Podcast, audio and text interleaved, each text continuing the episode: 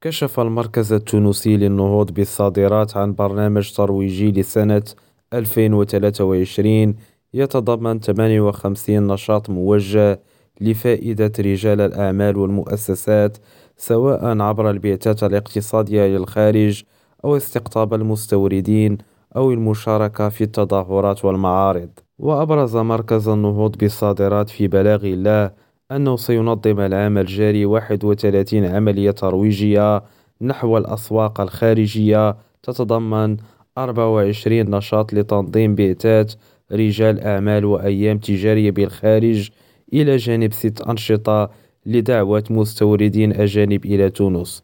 يونس أكريم ريم راديو تونس.